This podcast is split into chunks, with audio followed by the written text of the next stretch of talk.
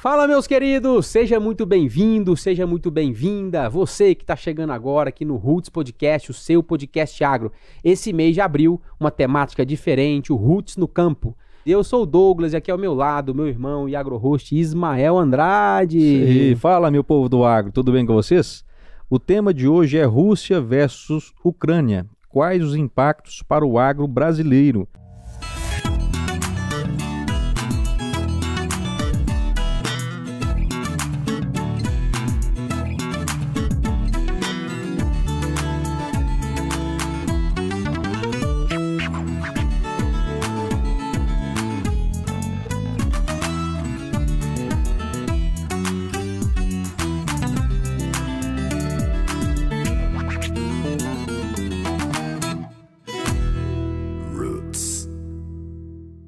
Para falarmos disso, está conosco Felipe Ferreira, ele que é médico veterinário com especialização em nutrição de bovinos, MBA em gestão do agronegócio e gestão comercial e atualmente é gerente comercial da SCL Agro, nossa empresa parceira.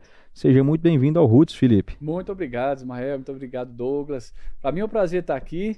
E já direcionando né, para o nosso amigo produtor, é claro que nós não poderíamos deixar de falar né, desse conflito, desse contexto, ainda mais num cenário onde o agro ele vem cada vez mais se mostrando como um motor principal do nosso negócio. Né? Então, para mim é um privilégio estar aqui, poder compartilhar, a gente aprender junto, né? E, e, nesse sentido, eu espero que a gente tenha aqui um tempo muito gostoso juntos, de troca, de aprendizado, e tenho certeza que o nosso ouvinte também, nós aqui vamos sair daqui mais enriquecidos do que a gente chegou, não é isso? Temos a certeza. E estamos aqui nesse cenário bonito, Rapaz, mas tá bacana, bonito, hein? né? Tá bonito, hein? E fresquinho, tá Ô, chique O mesmo. pessoal da Baú aqui na fazenda São João. Estamos aqui com ar-condicionado natural É. aqui. Maravilha. Ô, Felipe, eu já vou direcionar assim direto, assim, porque esse, esse momento ele é muito preocupante, né? A gente está vivendo já algumas semanas de conflito entre Rússia e Ucrânia.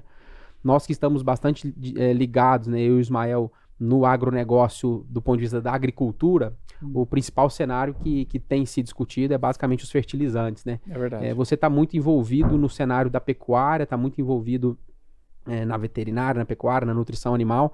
Quais são os impactos que a- a- o conflito tem é, gerado no cenário que você atua? Perfeito, ótima pergunta, eh, Douglas, porque assim, quando a gente fala hoje de nutrição animal, que é principalmente o setor que eu estou inserido, né, que eu estou imerso, vamos dizer assim.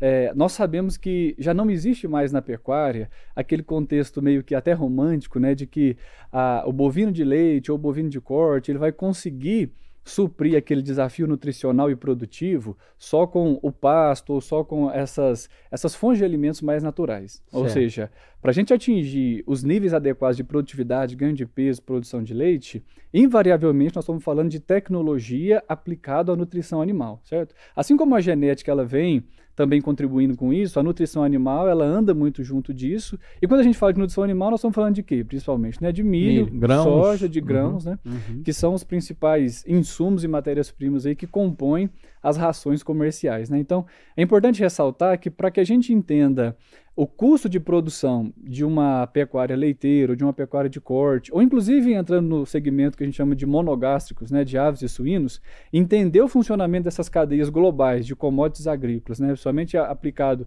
ao dólar, milho, soja, petróleo, são todos fatores assim que afetam diretamente a rentabilidade do produtor, afetam diretamente a, per- a perenidade dele na atividade, né? Então, não tem como a gente ser competitivo sem dominar essas informações, né? E nutrição animal é, fala muito sobre isso, né, pessoal? Eu acho que a gente já vinha. é, é, acho que já está consagrado entre os produtores, também os nossos ouvintes, que é, é, a, a nossa pecuária, né, a produção animal hoje, ela está fundamentada em muita tecnologia, muito estudo e muita produtividade. Né? E a nutrição animal ela é simplesmente sinônimo de tudo isso. É a base, né? Maravilha. Desse... Eu fico pensando assim, porque quando a gente fala em, em aumentar custo de produção na pecuária, a gente tá, nesse caso do conflito, a gente está falando por dois, dois cenários diretos, né? Então a gente está falando, por exemplo, é, na agricultura, para se plantar o milho, que é a, a- a principal fonte da nutrição animal, a gente Uhum. do fertilizante. Exato. Então, o Brasil ele é, ele é totalmente dependente dos fertilizantes Exato. importados. E a gente está falando que o Brasil importa aí cerca de 80% do, do consumo. Então é muita Até coisa. mais, o dado de 2021 che- 85, é. chega, 85, chega? Chega até mais do que isso aí, né? É, acho que é, É. tipo a- as fontes é, de As potássio, três, principalmente. nitrogênio, assim, que ela fósforo, passa de potássio, 90, né? Exato, nós é. somos muito dependentes, né? Exato. Existem algum, al- algumas alternativas que nós vamos falar mais para frente aí, né? Que vem um Sim, plano, sim, né? sim. Mas o Brasil é extremamente dependente, sendo um Exato. celeiro do mundo, né? Exatamente. Um país que tanto produz, que tanto exporta e sendo Perfeito. muito dependente Então, nessa questão, né? Se, se fala assim que a gente está com, com dificuldade no insumo, o custo Sim. de produção do milho, Exato. ele sobe. Perfeito. Além disso, a gente tem a representatividade da região de conflito também na produção de Exato. milho, né? Pronto. Aí pegando esse gancho que o Ismael falou, o Ismael falou assim, ó, nós somos vistos como o celeiro do mundo, né? Sim. E quando a gente olha para o complexo Rússia e Ucrânia, a- a- essa região e esse país são vistos como celeiro do mercado europeu. Né? Nós estamos falando da, da, da Ucrânia, né? com praticamente a líder na produção mundial de óleo de girassol, a questão do trigo e a questão do milho, sendo esses três principais grãos que colocam em evidência a Ucrânia numa posição bem de destaque. Né? Nós estamos Uhum. falando é, que, que o peso né, da exportação de milho né, já é bem significativo, a questão do trigo também tem uma boa representatividade, e o girassol também vem puxando essa fila aí dessas três, dessas três principais commodities que compõem os principais grãos produzidos naquele país. E quando a gente olha isso, pessoal, a gente retoma né, aquela madrugada do dia 24 de fevereiro, onde a especulação se tornou realidade. Né? A gente já vinha acompanhando há algum tempo as tropas russas ocupando ali as suas posições na fronteira.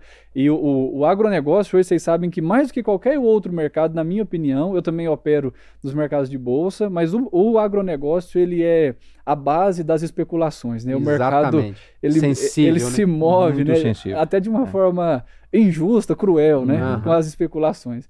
Então, a hora que aquela especulação ela se tornou realidade, né? E a gente chegou ali naquele 25 de fevereiro, né? Agora com o conflito já durando mais de um mês, né? Podemos dizer. Aquilo foi um, um- um- susto, né? E ao mesmo tempo aquilo eh, fez com que várias empresas, mercados se posicionassem de uma forma muito temerosa ao qual, a qual seriam os próximos passos, né?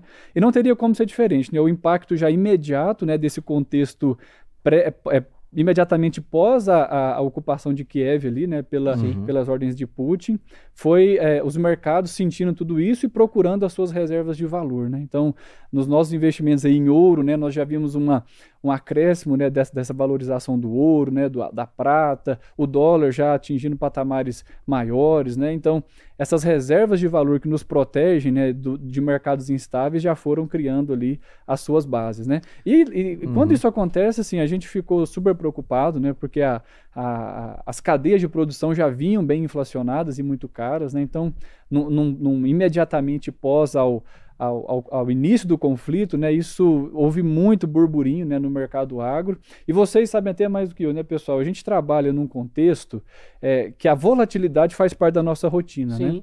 E, Uhum. e a gente já enfrenta o clima, a gente já enfrenta os, os cenários políticos, né? Até exemplo desse ano, né? Com o ano eleitoral, é um cenário, é um ano sempre muito atípico. Mas quando você põe um ingrediente nessa equação, que é o fator guerra, né? Não existe nada mais instável do que isso. Então, assim, Uhum. o, o agronegócio ele já tem uma certa resiliência com aquilo que é volátil, né? Com aquilo que é, é instável. Uma indústria a céu aberto. Exatamente. Mas, Mas não há de se esperar, nisso. né, cara? É. Uma guerra acontecendo. né? É. Até eu não sei se vocês concordam comigo, né? Eu tenho visto que hoje não existe mais o que a gente chama assim de talvez de conflitos isolados, sabe? Até uma das nossas reflexões sobre esse período, né? É, é, o Brasil, como o Ismael falou, ele é o celeiro do mundo com relação à, à exportação e produção dos principais grãos, né? Maior produtor mundial de soja, produtor de milho está entre os, os maiores Sim, e, sim. e uma, sé- é, maior exportador de carne Suco de bovina, laranja. suco de laranja. Mas quando a gente, é, a gente enxerga tudo isso, apesar da gente ter essa, essa autossuficiência, vamos dizer assim, ela, ela não é bem assim quando a gente entra é, e acende essa luz de que, por exemplo, nos fertilizantes nós somos muito dependentes, né? Então, assim, por isso que eu falo que eu acho que não existe conflito isolado, porque é algo que está acontecendo lá na Ucrânia, na Rússia, pode acontecer na Argentina, no Uruguai, nos Estados Unidos, na China, né? Imagina se a China de repente para de comprar a nossa carne bovina por conta de um conflito isolado lá. E isso não existe mais, né? Nós estamos numa cadeia de, de comunicação e de interligação entre as nações, acho que nunca antes vista, né? A independência não existe, né? Eu, a gente falando sobre país, né? Mas é relação pessoa a pessoa, né? Nós não conseguimos nada sozinhos, né? Uhum. Quando, quando a gente percebe o Brasil, um país super rico, né? É. De, de extensão continental, é, rico em, em- em vários tipos de, de setores, principalmente no agro, que nós somos referência mundo, né? E a gente Uhum. vê uma situação onde nós importamos grande parte do, dos nossos fertilizantes da Rússia. Exato. Né? Eu não estou falando só de potássio, Uhum. tem fosfatados vindo da Rússia, Sim, tem nitrogenados vindo da Rússia. Então, exato. o que que um conflito geopolítico que vem de décadas e Uhum. décadas pode interferir num negócio desse Sim. como, como o E o mundo né? hoje ele está muito interligado, né? Essa conectividade que a gente tem tanto hoje, a gente, a gente sempre comenta, eu e o Ismael, quando nós criamos o projeto do Roots, vim para o digital, o mundo hoje ele está muito mais rápido, as, as gerações é, assumindo né, a- as propriedades, essa, essa sucessão familiar acontecendo. E quando a gente analisa tanto dentro da propriedade que está acontecendo a sucessão familiar, o cara está indo para o digital, é, as Uhum. relações estão ficando de fato mais rápidas. A hora que a gente pensa em universo globalizado, e a gente pensa em grandes mercados, o- esse cenário ele é ampliado, né? Exato. Então, te, não adianta a gente ser, é, produzir aqui.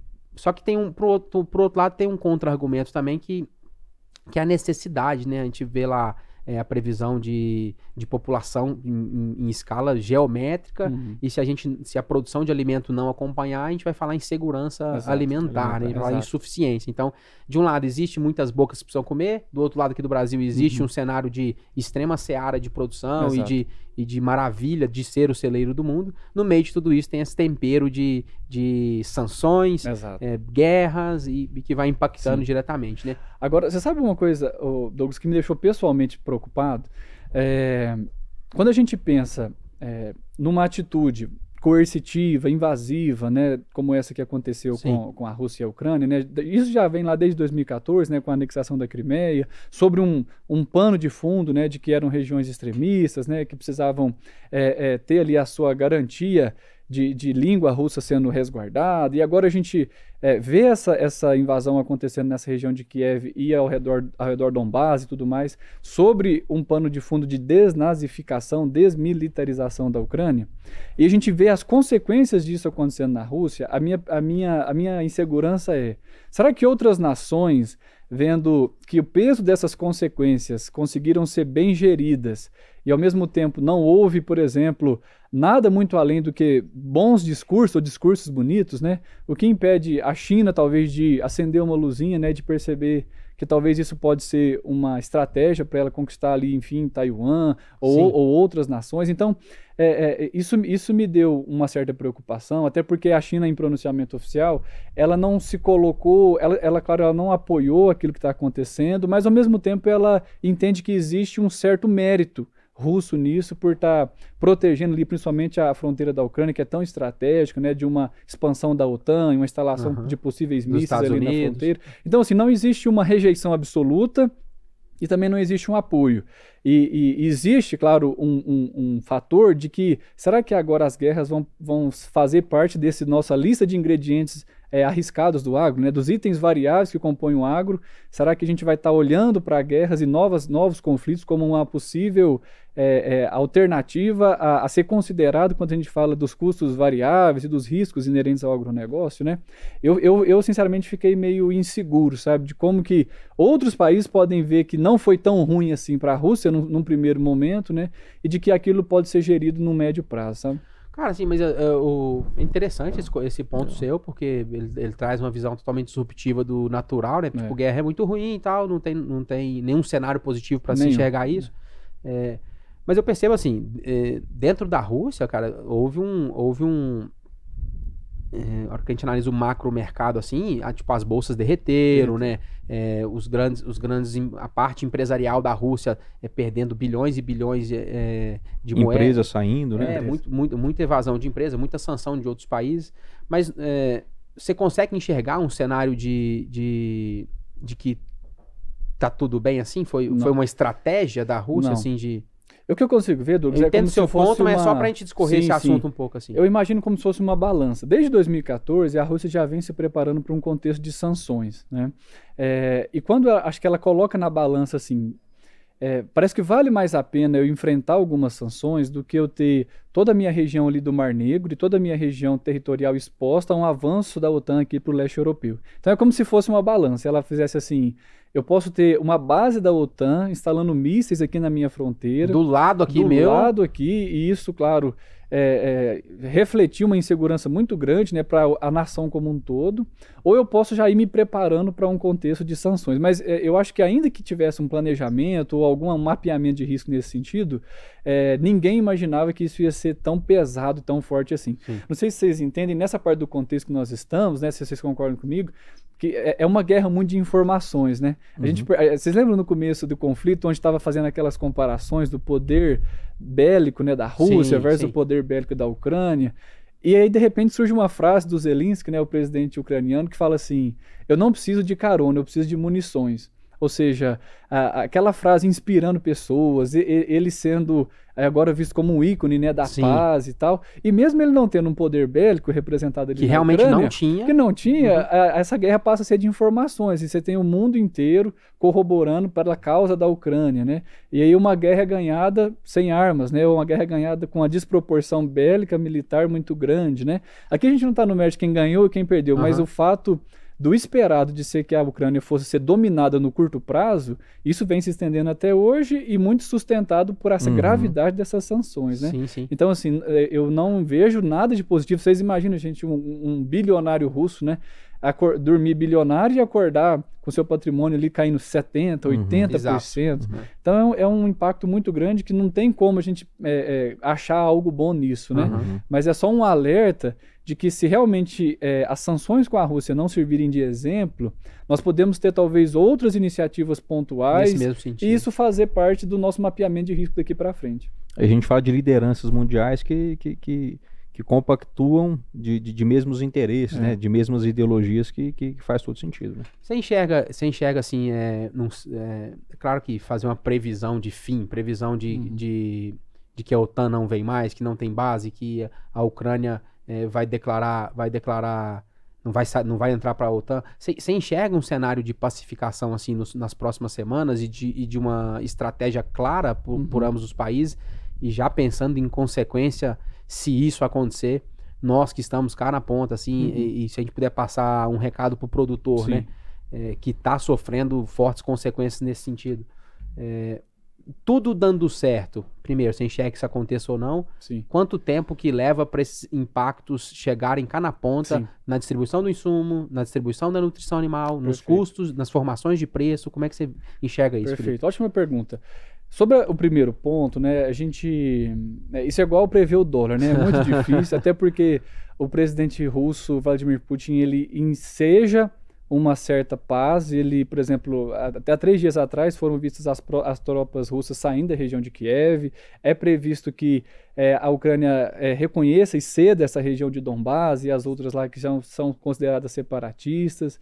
É natural que a própria Ucrânia ceda de não fazer parte da OTAN nesse primeiro momento e que os acordos eles vão se, se firmando, né? uhum. né? Apesar de que agora, uns dois dias atrás, surgiu alguns relatos de que a família do Biden estava trabalhando com testes na, na área de, de armas biológicas na Ucrânia, e às vezes esse conflito se estende a não só Rússia e Ucrânia, mas uma intervenção norte-americana no país, e isso justifica uma permanência do conflito. Então, é, é, toda hora surge uma informação nova, mas eu. Que não eu, dá para prever. Que não dá para prever. Mas eu entendo que esse aspecto mais cruel de guerra, bombardeios, né? Eu até tinha trago uns números aqui, né? De que é, nós estamos falando de quase 4 milhões de pessoas refugiadas, de mais, mais de 15 mil soldados das duas áreas que já foram mortos. Né? Crianças, né? Crianças, né? é, é, pessoas assim, mães, né? enfim, é um uhum. cenário onde não existe beleza, não existe é, fator que possa enobrecer isso em nenhum uhum. aspecto. Né?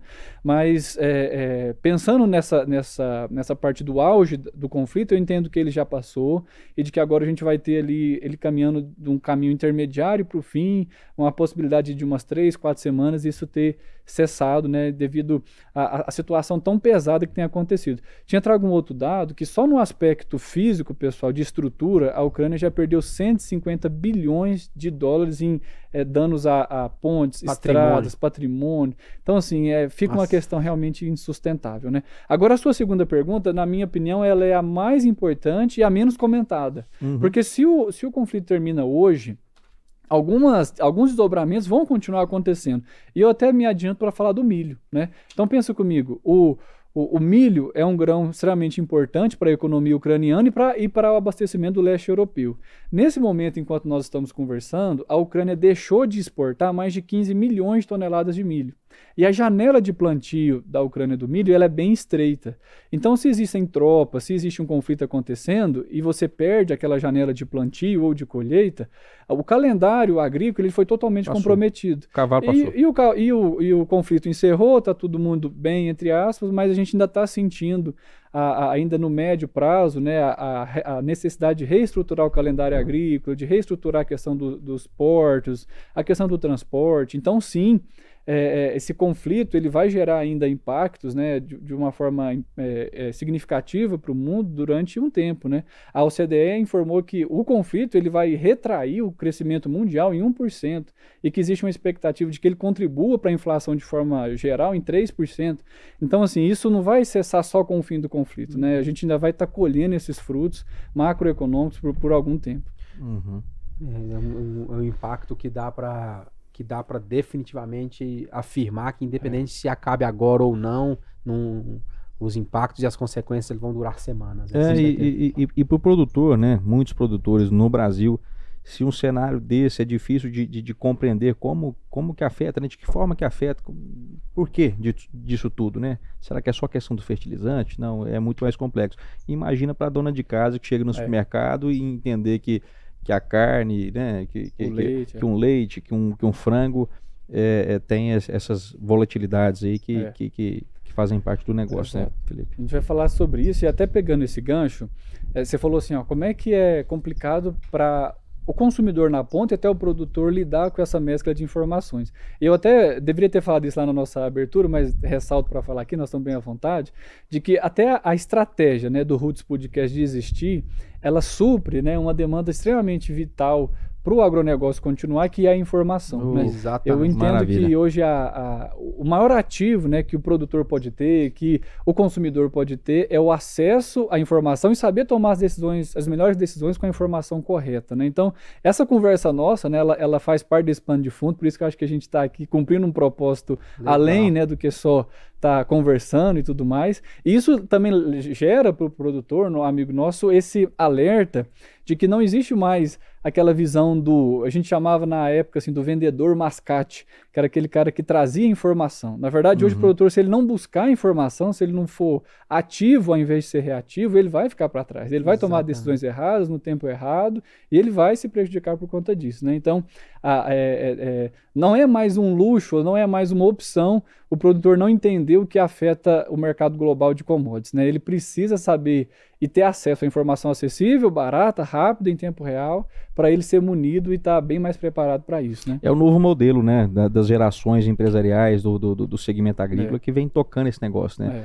Tudo na palma da mão, o que não tem informação na palma da mão tem que buscar é. fora, porque é, a empresa rural é, é, é, é muito dinâmica. Né? É. Então, se a gente não tiver por dentro dessas informações que rodeiam, a gente realmente. É uma necessidade de gestão à vista. Justamente. Maravilha. E aproveitando esse momento aqui que o, que o Felipe falou da importância do Roots como comunicação, como informação, você que está aí, não, não deixe de compartilhar, é, não só esse episódio, mas todos os episódios, né? É, o nosso intuito realmente é promover o agro. E não pense que, que o Roots é só para quem é do agro. Na verdade, toda a humanidade está conectada com o agro de, de alguma forma ou outra. Então, compartilhe esse conteúdo, fique com a gente, dê seu like, dê seu comentário, né, meu irmão? Maravilha, é isso aí. Vamos cumprir com o nosso propósito de trazer histórias boas, histórias inspiradoras e bastante informação de conteúdo. É isso aí, Muito Felipe. Bom. Obrigado demais pela participação, está contribuindo demais. Falando um pouquinho sobre esse contexto de é, você comentou lá atrás do petróleo, combustível, como é Ótimo. que isso afeta também é, os nossos cenários e como é que o conflito afeta diretamente isso? Perfeito, muito bom a gente falar um pouquinho sobre isso, porque combustível nada mais é do que assim, o que está no nosso bolso diariamente. E, e, é engraçado a gente perceber que no Brasil a gente tem uma dependência tão grande né, dessa malha rodoviária que é, é, fácil do produtor, do nosso, do nosso ouvinte, né, do nosso inscrito, entender que praticamente tudo é movido pelo preço do combustível. Né? Então, o preço dos alimentos, o preço do tra o transporte marítimo, enfim, a, a situação... O combustível, ele rege, ele né? rege tudo. E, e aí fica sempre uma uma incógnita, né? E, e, poucas pessoas discutem isso, né? O fato de que Há 15 anos, o Brasil ele foi considerado autossuficiente né, na produção de petróleo, né, principalmente com a, a, a descoberta né, e a exploração do pré-sal. Pré e sempre fica essa dúvida, né? Se, eu, por que, que esse conflito internacional, por que, que o preço do dólar afeta aqui no meu bolso, no meu dia a dia, na, no preço da bomba, visto que nós somos autossuficientes na produção de petróleo. Né? Então, poucas pessoas discutem isso, mas o fato é que desde que a gente começou a trabalhar com o petróleo sem ser no pré-sal, na famosa bacia de Campos, as nossas refinarias elas foram preparadas e né, estão operando para trabalhar com o que a gente chama do petróleo bruto. Né? O petróleo é, ele é considerado bruto e leve. Né? Uhum. E o petróleo do pré-sal ele é um petróleo leve e, e, e, nas nossas refinarias elas não conseguem trabalhar e, e, refinar esse petróleo leve numa refinaria que foi construída e que foi montada para trabalhar com petróleo Tem que bruto. outra estrutura. É, tem uma pessoa que fala assim, é como se a gente fosse pegar um, um vinho nobre né, que é o nosso petróleo leve, e fazer dele um sagu, que é aquele negócio de mandioca com uhum. vinho, que, ou seja, seria tirar valor agregado. Uhum. Então, o, a resposta para isso está no fato de que nós exportamos esse petróleo bruto, né, mais de um milhão de barris, mas nós chegamos a importar mais de 100, mais 160 mil barris do que a gente chama de derivados de petróleo. Né? Então, o, o, que aconte, o que acontece no mercado internacional de, de eh, o dólar, a, a questão da Rússia, né, que tem essa protagonista também na exportação de petróleo, a gente acaba tendo um papel ainda importador desses barris de derivados de petróleo. E esse blend, né, que é chamado do nosso petróleo leve com os derivados que nós temos que importar, é que transforma aí a nossa gasolina e o nosso diesel, né? Então, para o nosso inscrito entender, não é só é, petróleo não é sinônimo de gasolina, né? Petróleo é como se fosse é, a laranja e nós temos suco da laranja. É uma commodity ali. dolarizada, Exato. né? Pronto. Que nós precisamos. É, mas a, o grande ponto aqui que ficou claro para mim é porque nós somos nós somos autossuficientes. Na né? então, produção de petróleo. É, na produção. Sim. Então, uhum. por, que, por que ficar de fato com pois essa. É. é. mas, mas ficou bem, bem explicado. E é um embate onde a população é, é, é aperta o governo federal, o governo federal vem apertando o governo estadual e, e, fica, e fica aquela situação onde ninguém é, ninguém não, né? A maioria não entende realmente qual é o, o, o, verdadeiro sentido, né? Exato. Como você acabou e, de explicar. E acompanhando no que tem sido discutido, né, nós tivemos até uma dissonância no próprio governo, onde o presidente do Banco Central tinha um posicionamento, o presidente da República outro, o presidente da Petrobras outro e o presidente de Minas Energia outro. E aí, com tudo isso que nós conseguimos encontrar de, de comum, foi o que a gente espera que já seja tramitado e aprovado agora o quanto antes, é a mudança no, no fator da alíquota do ICMS. E isso sim a gente consegue sentir no bolso no curto prazo, né? Pro, Lá na bomba poder inscrito. enxergar Exatamente. isso de fato, né? Hoje hoje nós temos uma política diferente, por exemplo, dos Estados Unidos e da Europa, que é de, de trabalhar o ICMS no que é chamado de ad valorem. Ou seja, o, o, ICMS ele é tributado sobre o valor final do combustível.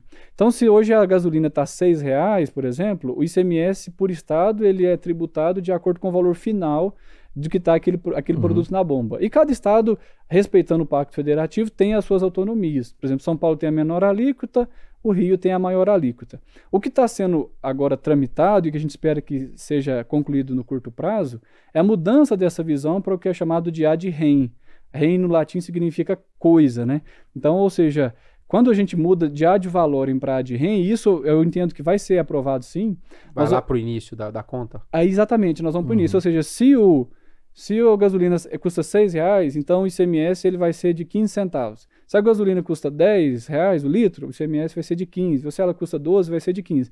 Então a gente muda né, esse contexto e a gente não inflaciona e não aumenta essa arrecadação estadual, inchando o Estado com o preço no final. A gente trabalha ele na base, uhum, né, pela entendi. coisa, né? Valor Os Estados fixado. Unidos e a Europa fazem assim, né?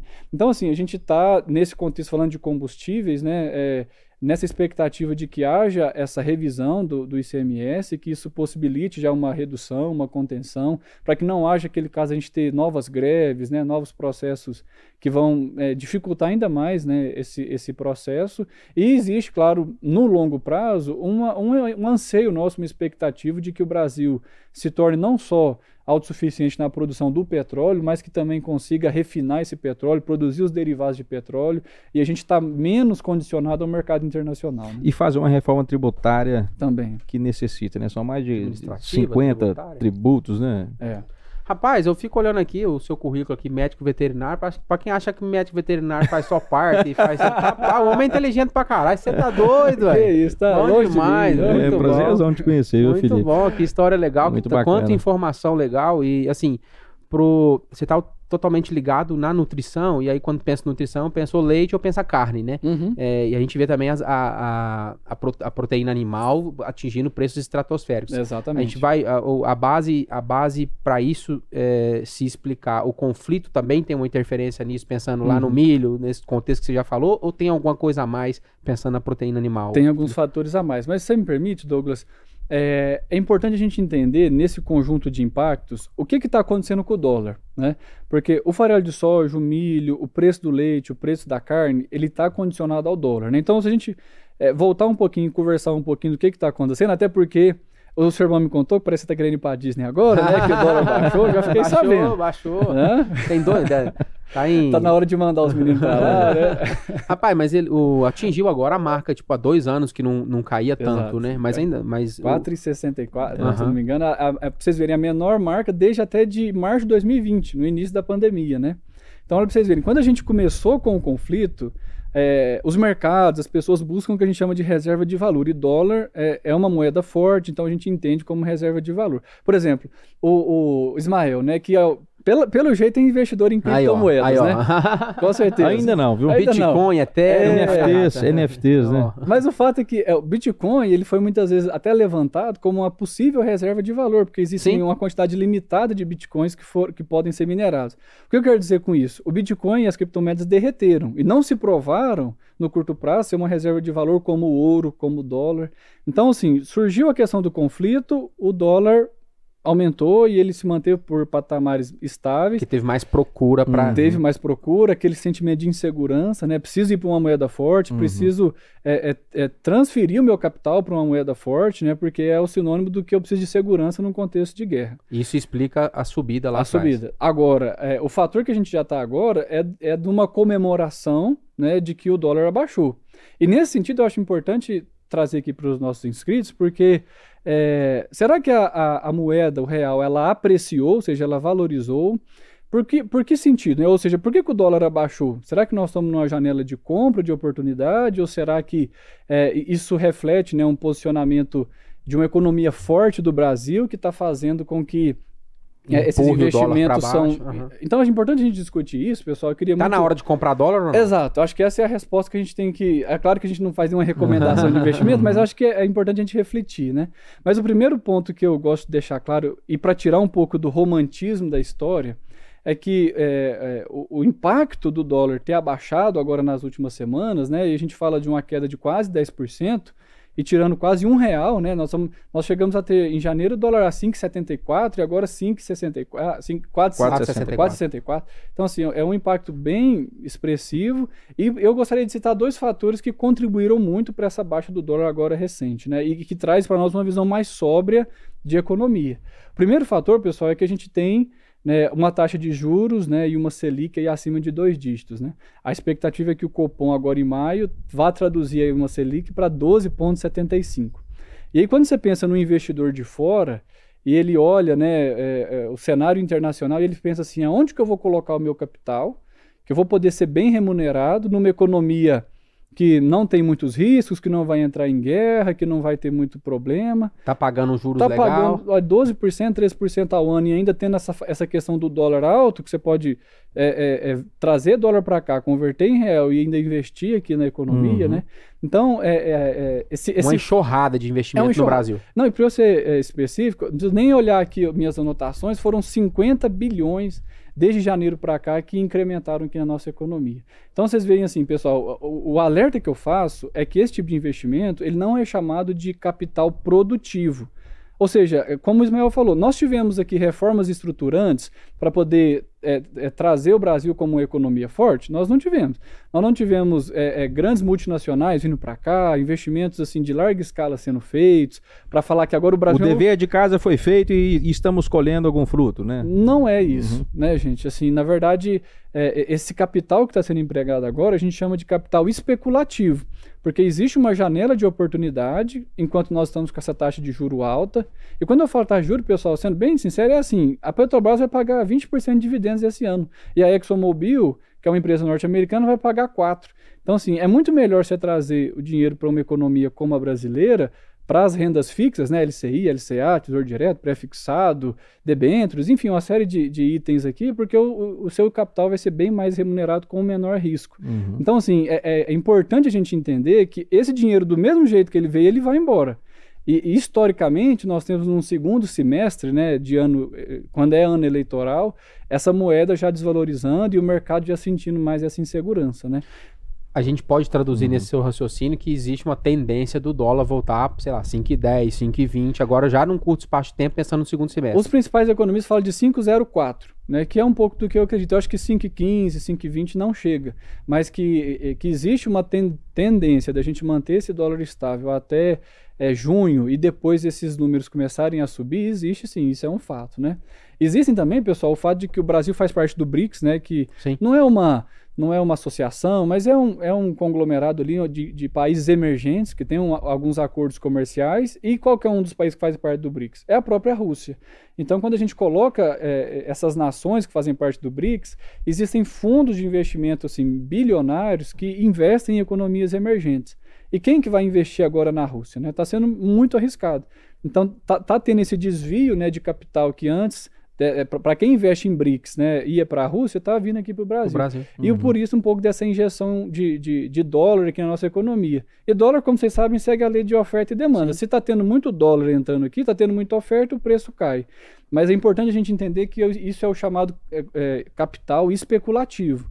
É, o que nós queremos ver né, na próxima gestão, independente de quem assuma, é o país se fortalecendo nos aspectos de combate à corrupção, de antiprivilégios, né, de reformas estruturantes, né, de decisões concretas que permitam o Brasil receber investimentos reais né, de fora. Uhum. Então deixar, é... do, do, deixar o, a pasta especulativa para falar exato. agora sim está no caminho certo. E eu, se me permite respondendo, eu acho que sim. Nós estamos numa janela de oportunidade porque é, tem feito aportes em dólar, eu mesmo, porque eu acredito que daqui dois, três meses a gente não vai ter esses mesmos cenários. O, dólar ele, ele é, o, ele é o, ativo que mais, se, mais oscila. É, a gente fala que quem quer prever dólar contribui para a astrologia, porque é algo muito, muito subjetivo. Mas eu acredito que sim, nós estamos numa janela de oportunidade de compra. É, eu já, eu já, eu já viajo aqui em outro tema, porque é, quando a gente, se a gente pensar que nossas commodities são todas dolarizadas, Sim. né? De um, de um lado a gente tem os nossos custos de produção explodindo, uhum. o custo de produção tanto na parte de agricultura quanto na parte de pecuária, é, devido aí, aí né, nós já compomos um pouco desse do que ter aumentado esse custo. Por outro lado, a gente tem o preço da commodity que também é, é, está totalmente linkada ao dólar. Então, se a gente tiver, se a gente tiver uma, se existisse né, uma tendência do dólar a baixar mais ainda, uhum. a gente por, por essa questão a gente, a gente enxergaria, por exemplo, commodities como milho e soja caindo de preço se a gente fosse analisar somente a variável dólar uhum. e os custos de produção lá na altura. Então, Exato. Nesse contexto, parece que a conta também fecha melhor se o dólar voltar a subir também um pouco para valorizar melhor a commodity. Também. A gente entende que esse ano nós vamos ter a famosa balança comercial favorável, né? Vamos ter um superávit, onde em termos de faturamento, aquilo que for ser exportado em faturamento vai ser maior do que o que foi importado. Então isso é fato, isso vai acontecer. É, e, e engraçado, sabe, Douglas, que a gente percebeu que o grande produtor como a venda dele também está indexada ao dólar, ele não sentiu tanto. Agora, nesse momento, ele está tendo que pagar tipo um ágio, porque ele comprou alguns insumos com o dólar mais caro e agora para exportação ele vai vender com o dólar um pouco mais barato. Mas via de regra, essa galera que produz que produz, que exporta, que tem um nível de tecnificação muito grande, ela sente menos do que aquele produtor que vai, que pode ser o caso do nosso inscrito, que ele vai comprar né, é dolarizado o insumo, fertilizante, o adubo, milho, a soja, mas vai vender no mercado doméstico.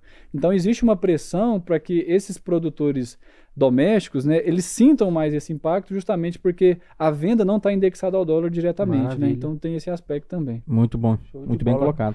Que aula de tudo, né, de commodity, de é. dólar, de economia. O que mais que a gente, que a gente tem para contextualizar nesse universo, o Felipe? Ficou algum dado para trás aí que você quer trazer? Bom, eu acredito que com relação a essa questão do, do dólar, né, o, o ponto é, é mais ou menos esse, né, a, é, além de tudo que a gente falou, existe um aspecto econômico de que a nossa bolsa ela tem sido interpretada como um, um, grande sítio de investimento porque ela está muito barata. Né? Já tem 14 anos que ela está ela tá mais ou menos barata nesse sentido, então isso tem atraído muito investimento e o dólar acaba caindo. Né? O fato é que nós temos que estar tá atentos que, é, é, principalmente olhando Bolsa de Chicago, que é a bolsa que precifica, né? principalmente farelo de soja, soja, também temos ali o milho sendo precificado. Como eu disse antes, o produtor ele, ele não tem como hoje falar que ele é técnico, que, né, que ele é que ele é profissional naquilo que ele faz, se ele não entendeu como é que é o funcionamento de uma bolsa de Chicago. E eu falo, gente, é, eu sou técnico a campo, né, estou ali para dar informação, mas o produtor não pode depender só de mim. Ele tem que saber tomar tem que decisão. Ser ativo também. Essa palavra ativo. que você usou é muito boa. Exatamente, exatamente. Até quebrando um pouquinho esse, esse tema, né? A gente falando coisa mais leve um pouquinho. Eu estou bem nessa cadeia do leite, né? Como vocês uhum. sabem, né? A SL Agro ela faz parte do grupo Scala, né? Que é um dos os maiores laticínios ali do Triângulo Mineiro. E nesse sentido a gente tem é, é, na produção leiteira muito dessa necessidade de tecnificação, como a gente vê que já está acontecendo com maior velocidade nos mercados de café, nos mercados agrícolas de forma geral. Né? É, a gente tem o produtor de leite, né, entrando já nesse aspecto de como é que essa guerra tem impactado o produtor de leite, é, a gente tem uma visão de que existe ainda muito pouca tecnificação, existem muitas propriedades, mas com a média muito baixa, e isso gera né, o que a gente chama de custo de mantença muito alto. Né? Fica muito caro você manter um animal não produtivo numa fazenda, né? que vai comer muito, que vai demandar a mesma mão de obra, o mesmo esforço. Né? Então, assim, essa visão que a gente falou mais cedo, né, é, Ismael. Ismael. Nós falamos da, da, da, necessidade de sucessão familiar, né, uhum. de, de, tecnificação desses produtores, de que é, essa guerra, mais do que nunca, pessoal, ela tem filtrado Quais são essas fazendas que realmente vão continuar e quais são as que não vão? Eu falei que no nosso mercado de nutrição animal nós tomamos um, um impacto grande, sabe, de 2021 para 2022. Houve uma queda muito acentuada no volume de vendas e tudo mais. E quando a gente foi analisar mais esses dados com a nossa central de inteligência de vendas, nós percebemos que 15% dos nossos produtores tinham saído da atividade, que são produtores de leite. É isso que eu ia falar. Né? É, é, é, existe um dado, não sei de, de que fonte que é, que, que muitos produtores de leite, os pequenos, estão saindo da atividade e os, e os médios grandes estão suprindo e até superando é, é, a questão produtiva, né? Então, assim, as gerações que estão, que estão, é, é, é que estão é, nessa atividade leiteira, muitos não querem prosseguir é. com ela, né? Então, assim, a gente vê dois extremos, né? Sim. Onde a gente começa a concentrar nos médios, nos Exato. grandes, para para realmente fazer um, um volume e eu, qualidade. Eu né? acho que nesse cenário, ele é assim, a hora que eu olho ele, eu, eu, eu também e nós estamos inseridos numa bacia leiteira muito grande, conversa com muita gente, vão permanecer assim de maneira bem clara e sólida os dois, os dois cenários, tipo grande produtor, super tecnificado, Exato. informação, tecnologia, e aquele pequeno produtor que tá ele, a esposa, os filhos tocando a operação, ele também vai sobreviver porque ele uhum. é, um, é uma atividade familiar. familiar. Agora, aquele médio que tem uma atividade na cidade, paga um funcionário para tirar uhum. o leite, aquele que não tá nem lá nem cá. É. Não, não, vê como empresa Não o negócio, enxerga né? como empresa. Ou ele de fato cresce e vira uhum. uma, uma. Não é nem importe, mas ele cresce do ponto de vista de expansão de consciência é. e de tecnologia, de informação, de captação de recurso, de investimento, ou realmente é. esse cara tá fora, da, tá fora do cenário. Exato. Vamos dar uma pausazinha só para tomar uma aguinha. Vou, enquanto isso, o Felipe, deixa a gente é, enaltecer aqui os nossos parceiros. Muito Hoje bom. nós estamos aqui nesse com esse pano de fundo aqui. Você está achando que às vezes é um papel de parede, meu amigo? Não é não. Isso aqui é uma lavoura de café na fazenda da Baú. A Baú, que há 37 anos atua no agronegócio brasileiro, sendo especialista na produção dos mais nobres cafés que o Cerrado Mineiro há de produzir, com bastante sustentabilidade, humanização e mesclando sempre modernidade com as suas raízes, com as suas tradições. A Baú é referência em vários mercados do exterior e também está presente no mercado interno nas mais nobres cafeterias, nas cafeterias de alto padrão do Brasil. Ficou curioso? Posicione o celular no QR Code, você vai ser direcionado direto para as redes sociais deles. Você conhecer um, um, pouco mais desse universo aqui. Obrigado, Baú. Valeu, Baú. Vamos falar da SL Agro? Aô, Bora. SCL Agro. SCL Agro, representada aqui pessoalmente pelo Felipe Ferreira, né? SL Agro, novos tempos, novas soluções. Escala Nutrição Animal evoluiu para a SCL Agro, com a mesma qualidade, buscando ainda mais sucesso dos seus clientes, oferecendo soluções completas para o agronegócio. A Escala Nutrição Animal evoluiu sem abrir mão da parceria que você já conhece. Tudo isso pensando em um futuro melhor para todos, evoluir sempre, essa é a cultura da SCL Agro. Conheça essa evolução acessando o QR Code que está aí na sua tela. Cultura Agromais, alô, Cultura Agromais, César. Cultura Agromais é uma empresa com soluções agronômicas, financeiras e tecnológicas para as nossas lavouras. Tem como lema entender, acompanhar e entregar o que há de melhor ao produtor, que é o nosso grande ator do agro. A equipe está presente no campo buscando sempre uma agricultura com identidade, serviços e soluções para atender com qualidade. Maravilha! Agricultura com identidade também é cultivar com inteligência, fazendo tanto investimento quanto, quanto o solo renderem muito mais. Atualmente a companhia está com cinco unidades: Patrocínio, Patos de Minas, Coromandel, Uberaba e Conceição das Alagoas. E tem um projeto de expansão já para 2022 em mais três municípios: Capinópolis, Pirajuba, ambos em Minas, e Ituverava, São Paulo. Para conhecer mais sobre a cultura, Agromais, basta também posicionar o celular no QR Code ou pesquisar nas redes sociais por Cultura Agromais. Está conosco também o Estúdio Astronauta, que é uma empresa especializada em gestão estratégica de mídias sociais, desde a criação da identidade visual, conceito de marca, posicionamento, planejamento. Estão localizados fisicamente em Patos de Minas, mas prestam serviço, atende aí todo o Brasil. Isso aí, pessoal. O diferencial deles é o fato deles pensarem fora da caixa, né, no ponto de vista de gestão, de criatividade, botar as coisas para ação, né? Então você que é empresário, você quer elevar o patamar de publicidade da sua empresa, quer voar nesse ano de 2022, entra lá no QR Code que está aqui na sua, na, na sua tela, né? E conheça o material dos caras que vocês vão gostar demais. Maravilha. Para finalizar, Faelo Filmes. Alô, produtor! A Faelo Filmes é uma empresa especializada em eternizar grandes momentos. Estão há nove anos atuando no mercado de Patos de Minas e região, levando o que há de melhor em filmagens empresariais, transmissões de lives, casamentos. Também posiciona o celular no QR Code, você vai cair direto na rede social deles. No nosso mercado agro, eles também atuam com captação de imagens para drone.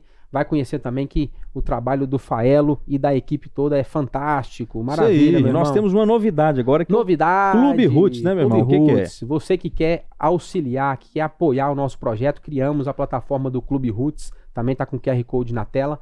Posiciona o celular, você vai ser direcionado direto lá para o PicPay, que é uma plataforma de pagamento. Você vai fazer o cadastro, colocar lá seu cartão de crédito e vai escolher no cardápio como é que você pode auxiliar esse projeto. Para quem é o Clube Roots? Para aquele cara que quer, para aquele cara e para aquela moça que quer e gosta do nosso projeto, que quer e pode apoiar o nosso projeto. Então, tá gostando do projeto? Quer ajudar não só visualizando, clicando no botão de curtir, inscrevendo no nosso canal? Também tem um apoio financeiro se você que se sinta confortável em fazer isso. Então vai lá, nós criamos um, um, um grupo pra, de discussões para poder. Quais são os benefícios, irmão? Poder fazer a gestão junto conosco, participar do dia a dia, é, para gente que está tá, tá nessa busca né, de contribuir para o agronegócio, é, trazer mensagens legais, trazer bastante informação de conteúdo, histórias inspiradoras, você ajudar a gente a construir esse criar, grande essa, criar essa agenda, né? Conteúdos, né? É, esse é, o, esse é o movimento. né? E ainda participar de, de alguns sorteios aí de brindes ah, legal. especiais do Roots, né? Nós estamos modelando o, as recompensas para quem está no Clube Roots, mas de antemão, para você que quer ajudar, já já está na, na plataforma ativa. Só um espetinho por mês, ah, gente. Rapaz. Grande Felipe, Ai, cara, sim. obrigado. Vamos assim, vamos já caminhando pro, pro Perfeito. encerramento. Te agradecer demais Muito assim a, a, a participação, a sua contribuição, o seu olhar de fato do mercado. Uhum. São diversas varia- variáveis assim que estão em Sim. torno do produtor, né, de dessa indústria a céu aberto. Nós falamos aqui de várias atividades. Nós trouxemos aqui para você, deixa eu pegar aqui um brin uns É. brindes. Você toma cerveja? Tomo, se precisar eu tomo. Toma café? Não sou muito fã, mas Toma café precisar, também da baú? Café principalmente. Aguinha. Aí, vou mostrar pro pessoal então. Isso aqui quem é membro do Oh, clube recebe também. ah, isso aí, Tá vendo, pai. pessoal? Ó, Aí eu vi diferença. Canecona. Muito bom. Trouxemos um, um café aqui Oh, da equipe da Baú. chique. Ah, para nós aí, Aí para ver o sim. que tem. Muito legal. Um bourbon. Olha vermelho. só, um Ó. bourbon vermelho, hein? Ah, eu vi diferença, gente. Aí eu senti valorizado. E a xícarazinha? Mostra a xícarazinha. Ah, Vamos muito deixar bom. aqui Aqui- dentro. Ah, tem a xícara Tem uma aqui. xícara aí. Olha aqui. Baú. Aí. Aí sim, gente. Olha a situação. Top. Eu só não vou te Muito dar o, o- o brinde da SL Agro, porque eu Ah. acho que você já teve. Eu tenho um certo estoque lá, viu, Ismael? Ô Felipe, obrigado. Se você quiser É um deixar, prazerão, um- deixar, deixar uma mensagem final Claro. para quem está nos assistindo, te agradecer mais uma vez Sim. a participação. Veio lá de Sacramento para poder Isso. nos auxiliar. Hoje, nosso estúdio um pouquinho diferente. Sim. Muito obrigado mais uma vez, viu, Felipe? Perfeito. Acho que eu deixo a mensagem final então para o nosso inscrito, né, pessoal, deixando claro que o agronegócio ele vem se consolidando e ele vai se tornar cada vez mais complexo. Nós estamos falando que no Brasil quase que 26% do nosso PIB está no agronegócio. E nós, se a gente quiser continuar sendo esse celeiro do mundo, a gente vai precisar de muita informação de qualidade, de muita decisão acertada e de muita estratégia, né? Eu falo muito que a tríade desse agronegócio, para a gente poder vencer, é pessoas, processo e tecnologia. Então, dentro desse tripé, o produtor rural, seja de leite, corte, lavoura, de qualquer das suas culturas, ele tem que estar muito atento a isso, né? O meu, o meu desejo é que vocês tratem com muito carinho essas pautas, né? De pessoas, mão de obra de qualidade, processos bem definidos e não negligenciar o peso da tecnologia hoje como fator que sustenta o nosso agronegócio. Mas é isso, pessoal. Muito, muito obrigado. Foi um prazer aí, estar aqui com vocês. Obrigado, foi prazerzão, viu? Foi ótimo bater esse papo com você. E leve o nosso abraço do Roots aqui para toda a família SL Sim, Agro, viu? Pode deixar. Tamo junto. Tá bom? Pessoal, você que está aí, não deixe de dar seu like, fazer o seu comentário e compartilhar, gente. Compartilha no grupo da família, no grupo agro, quem que não, quem que não é do agro. E vamos fazer força, né, irmão? Vamos é isso aí. compartilhar. Muito obrigado, obrigado a todo mundo. Até semana que vem. Fiquem com Deus, fiquem bem. Abraço.